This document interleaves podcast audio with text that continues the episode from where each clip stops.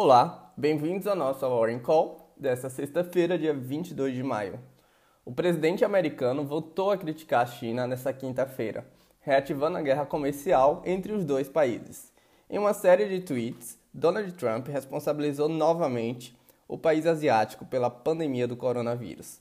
Entretanto, a China alertou que poderia haver retaliação se os Estados Unidos sancionassem contra Pequim por suposta responsabilidade do vírus.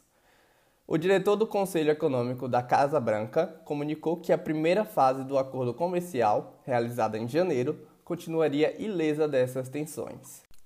Descolado do humor no cenário externo, a Bolsa Brasileira, o Ibovespa, mostrou fôlego nesta quinta-feira.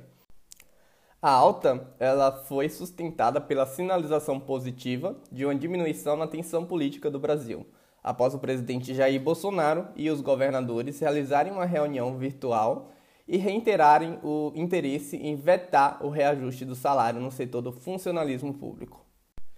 A alta no Ibovespa foi sustentada por forte ganho dos papéis de instituições financeiras e, como destaque positivo, estão as empresas que tendem a se beneficiar de um cenário de juros menores, ampliando a diferença entre a taxa de retorno e o custo da dívida.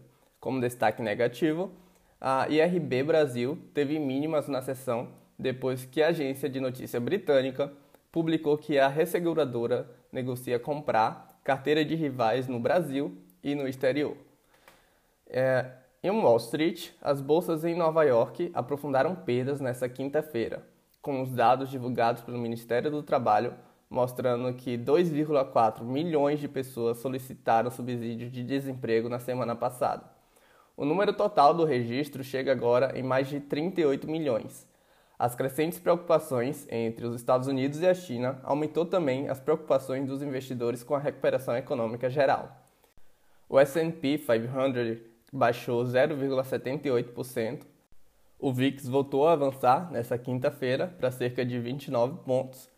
Os juros futuros ampliaram a queda e bateram mínimas nesta quinta-feira. A taxa de contrato DI para janeiro de 2021 recuou para 2,47.